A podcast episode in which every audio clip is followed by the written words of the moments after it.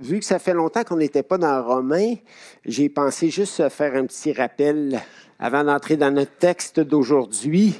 Alors, Paul écrit sa lettre aux croyants et croyantes de l'Église de Rome afin de réviser avec eux l'évangile de Jésus-Christ en long et en large. Donc, ce n'est pas par hasard qu'on se retrouve avec sa plus grande lettre. Son écrit ressemble davantage à un traité de théologie qu'à une lettre personnelle, car il n'avait jamais eu l'occasion jusque-là d'aller visiter les croyants de Rome.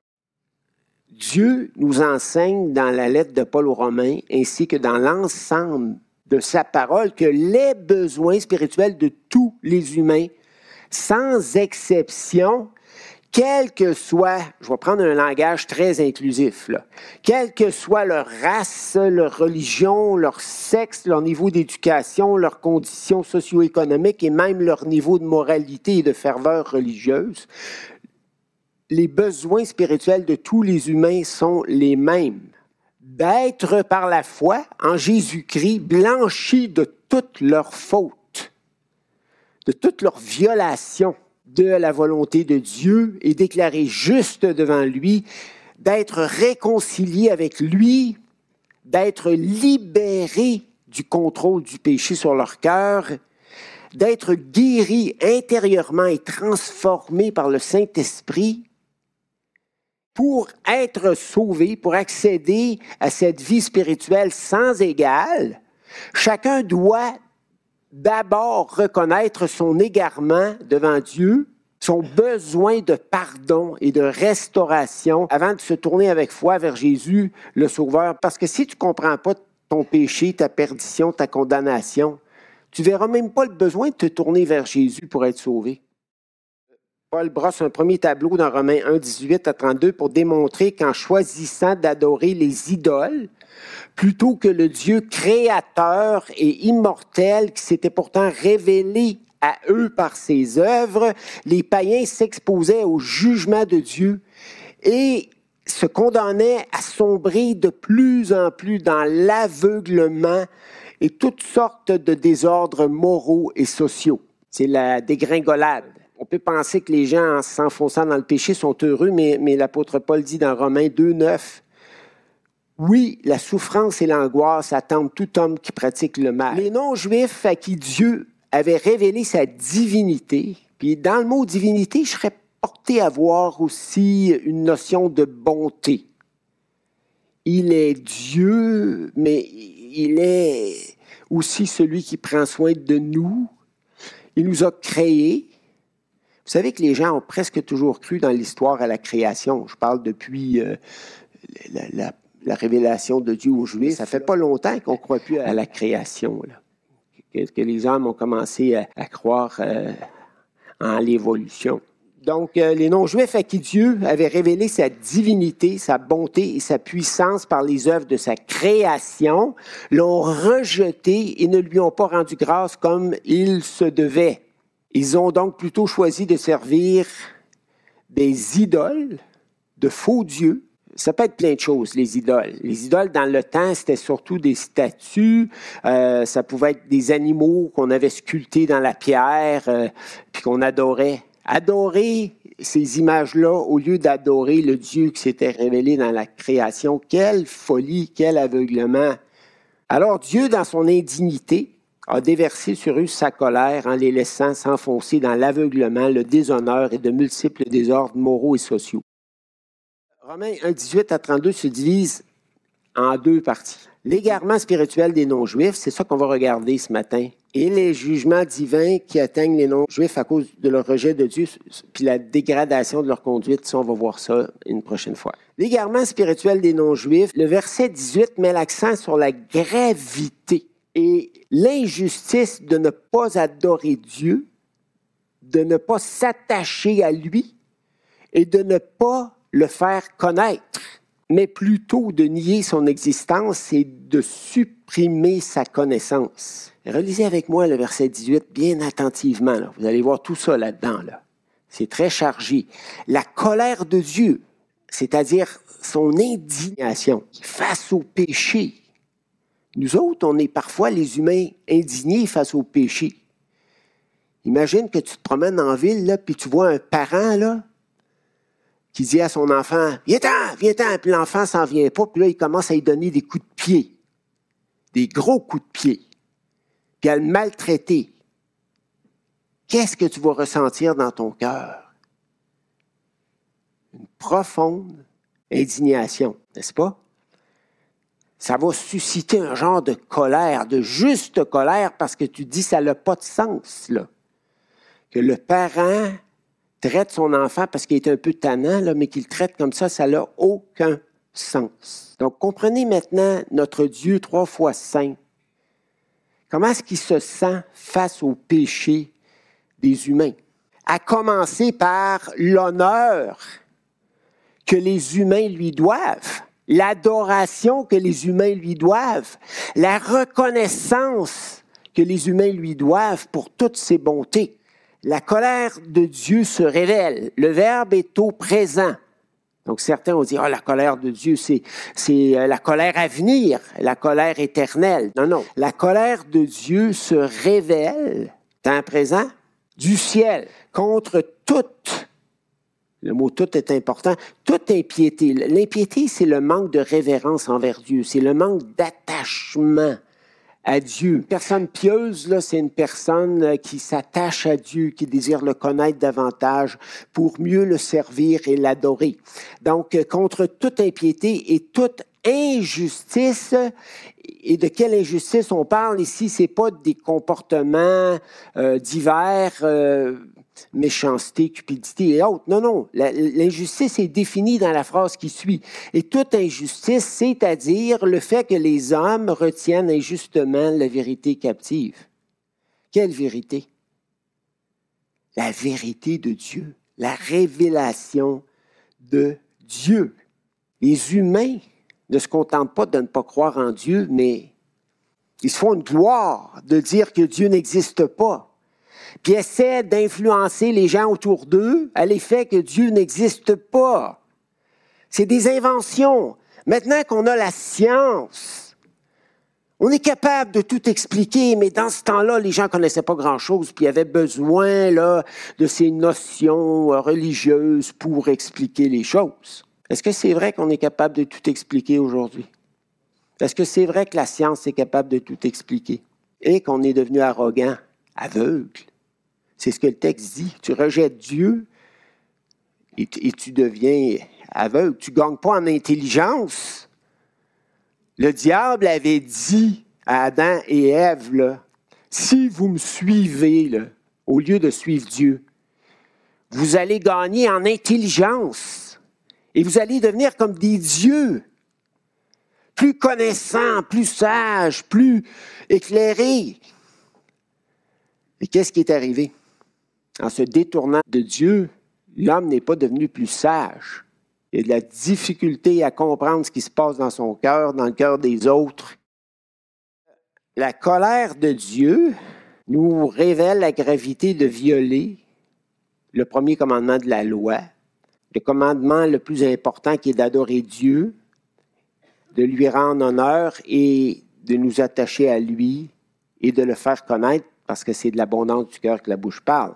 L'expression colère de Dieu est une expression choquante pour les gens de notre génération, pour deux raisons. Premièrement, le terme colère nous fait tout de suite penser au comportement impulsif et violent des humains qui réagissent exagérément aux moindres frustrations que leur font subir les gens qui les entourent. C'est à ça hein, que vous pensez quand on parle de colère l'emportement impulsif d'un humain. Mais la colère de Dieu est tout autre, toujours juste, toujours contrôlée, toujours équitable et précédée de nombreux avertissements et de patience. C'est pas du tout, du tout associable à la colère des humains. Psaume 86, 15. Mais toi, Seigneur, tu es un Dieu miséricordieux et compatissant, lent à la colère, riche en bonté et en fidélité.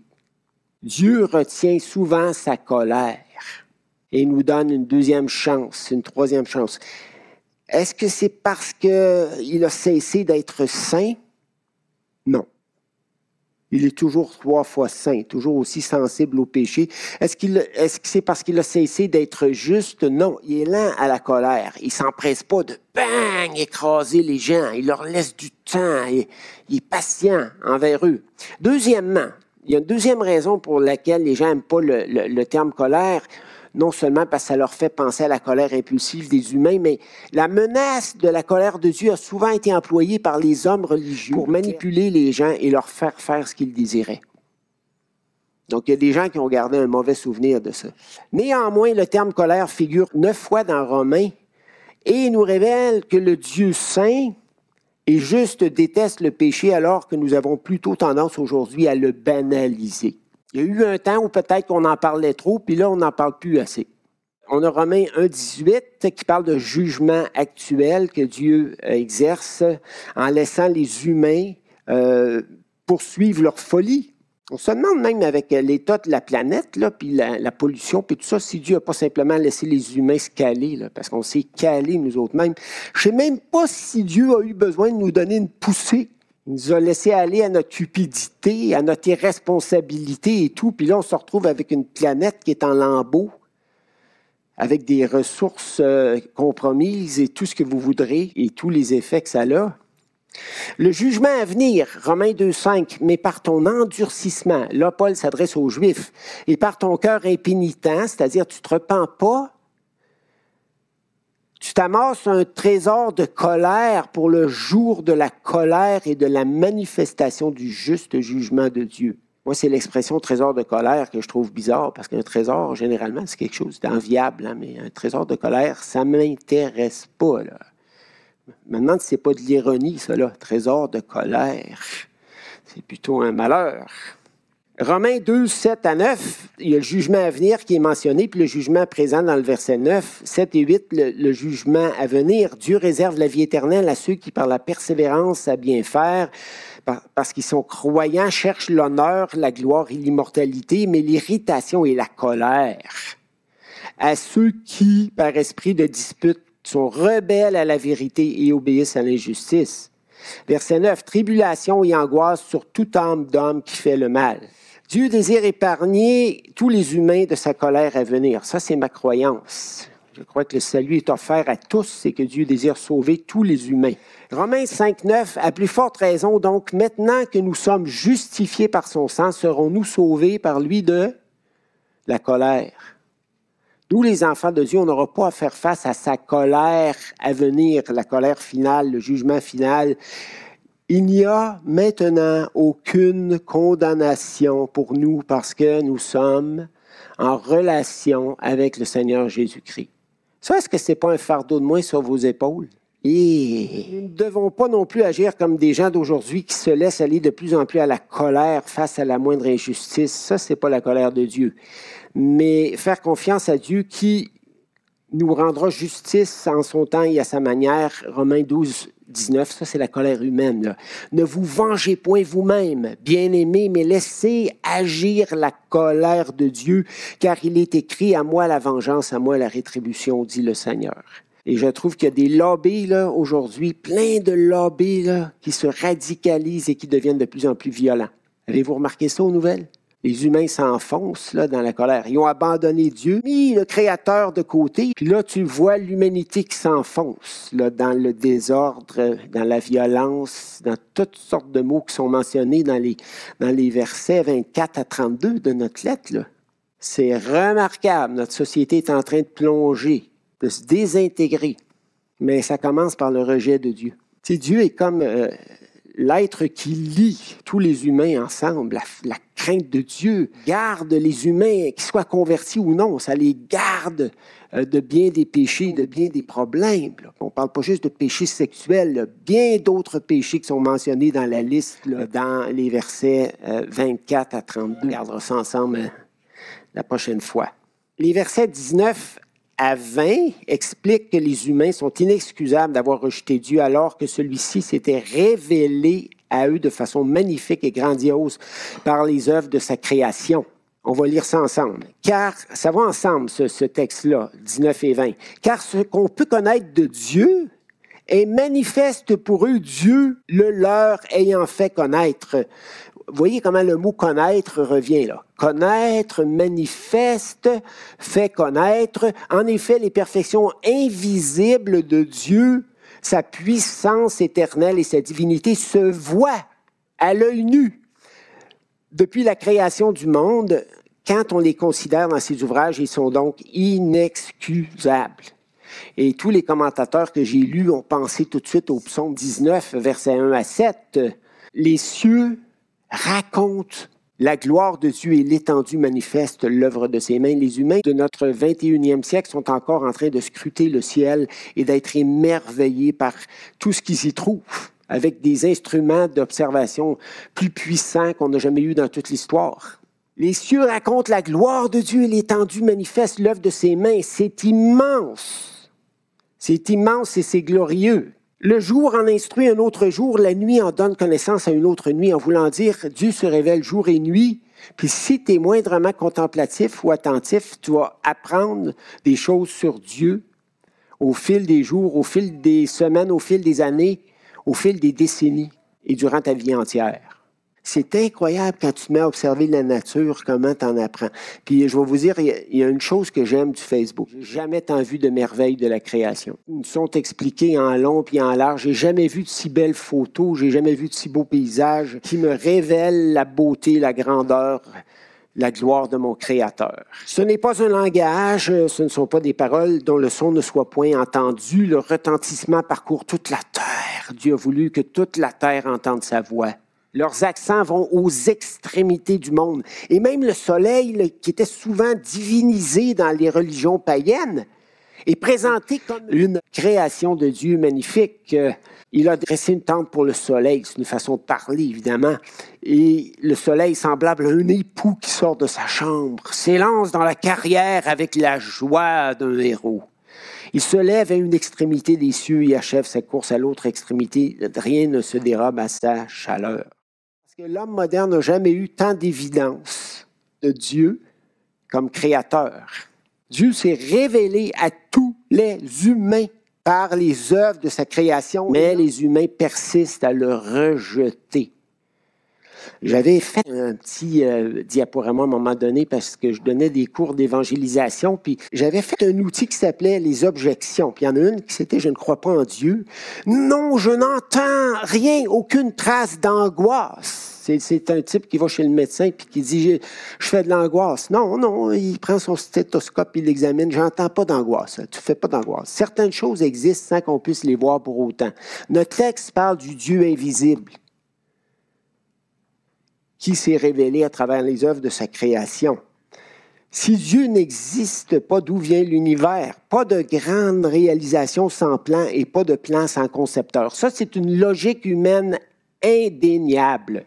Tu peux pas prendre toutes les pièces d'un Boeing 747 là, puis les défaire l'avion en pièces. Vous avez déjà entendu cette illustration-là. Tu mets ça dans un gros container, puis là tu brasses pendant mille ans. Puis de temps en temps, tu jettes une petite grenade là-dedans, dans l'espoir des petits Big Bang que tu cherches à produire, dans l'espoir que tout va s'organiser de façon parfaite et complètement complexe. Est-ce que ça va arriver? Ça n'arrivera pas. Ah oui, mais là, Bernard, tu ne tiens pas compte de tous les facteurs plus savants. Tu es juste un petit pasteur, toi, tu ne connais pas la science. OK, parfait, je vous écoute. Convainquez-moi. Convainquez-moi que, tout ce qu'on a de, beau, de si complexe, de si merveilleux vient du hasard. Les étapes entre ça, ça m'intéresse plus ou moins, mais convainquez-moi que ça vient du hasard. Ou bien ayez la franchise de me dire on ne sait pas d'où ça vient. On n'arrive pas à l'expliquer. Ben, il y a justement des, savants qui ont reconnu qu'un monde si extraordinairement structuré ne pouvait être le fruit du hasard. Et on regardait une fleur, et on dit non, c'est pas possible quand tu regardes la complexité de ça. Ou bien tu regardes l'œil humain, une vraie merveille. Oh, les beaux petits poissons. Ça, c'est rien comparé à ce qu'on voit aujourd'hui, hein? Passer dans nos images, les beaux petits oiseaux. Pourquoi est-ce que les hommes s'acharnent à éliminer Dieu du paysage humain? La raison, c'est qu'ils ne veulent pas avoir à lui rendre de compte. C'est aussi simple que ça. C'est la seule raison que je vois. Hébreu 4.13, nulle créature n'est cachée devant lui, mais tout est à nu et à découvert aux yeux de celui à qui nous devrons rendre compte. Les humains désirent être leur propre Dieu, c'est ce que le diable leur avait suggéré d'être dans le jardin. Puis depuis ce temps-là, depuis que le péché est entré dans le monde, le pire péché de l'homme, c'est de vouloir être Dieu, de ne pas avoir à rendre de compte à aucun autre Dieu qui serait au-dessus de nos têtes et qui serait notre créateur et qui comprendrait même le fonctionnement de notre être parce que le créateur, c'est le fabricant. Puis le fabricant, généralement, il donne au client le mode du fabricant. Puis on a le mode du fabricant dans la Bible. Tu veux être heureux? Veux-tu être heureux au maximum, de façon optimale dans la vie présente? Suis les, ordonnances ou les directives du fabricant. Mais si tu vis tout de travers, tu peux te détruire. Tout comme tu serais mieux de ne pas plonger certains appareils électriques dans l'eau, puis tu peux t'électrocuter, puis il peut arriver toutes sortes d'affaires. Les versets 21 à 23 exposent la conduite coupable des humains envers Dieu et l'égarement spirituel qui en a résulté. Car ayant connu Dieu, ils n'ont pas connu Dieu avec la connaissance qui sauve. Là, il avait besoin de connaître Jésus-Christ, on s'entend. Mais quand quelqu'un voit la création, son cœur est ouvert, puis se met à chercher Dieu, inquiète-toi pas, Dieu va le trouver. La Terre, c'est pas une grosse planète pour Dieu. Pour toi, d'aller en Chine, c'est une grosse affaire, hein? mais Dieu, de passer du Canada en Chine, c'est rien du tout. Et s'il y a un humain qui le cherche à quelque part sur la, sur la Terre, il va le trouver. Tu n'as pas à t'inquiéter puis il va parler à son cœur, puis il va euh, éventuellement le sauver. Car ayant connu Dieu, ils ne l'ont point glorifié comme Dieu et ne lui ont point rendu grâce, se vantant d'être sages. Ils se pensaient intelligents, alors, en faisant ça. Et ils ont changé la gloire. Écoutez comment c'est majeur, c'est grave, c'est pas subtil. Ils ont changé la gloire du Dieu incorruptible en image représentant l'homme corruptible, des oiseaux, des quadrupèdes et même des reptiles. Je ne veux pas dire que les serpents, ce pas des beaux animaux, mais quand même, je les aime pas tellement. Je ne dois pas les avoir dans mon jardin. Les idoles ont des yeux, mais elles ne voient pas. Ont des oreilles, mais elles n'entendent pas. Puis il y a des humains ben, qui deviennent leur propre petit Dieu. Là, ils ont pour Dieu leur ventre, comme Paul dit dans Philippiens. J'arrête, Francis. Il était 25. Discipline avant que la trappe s'ouvre et que je disparaisse dans le sous-sol à l'école du dimanche. Donc, euh, vous comprenez que on, tu t'en vas pas vers le mieux. Là. Et pourquoi tu pourquoi as besoin d'idoles? Pourquoi quand tu n'as pas Dieu dans ta vie, tu as besoin d'idoles? Parce que tu as été créé à l'image de Dieu.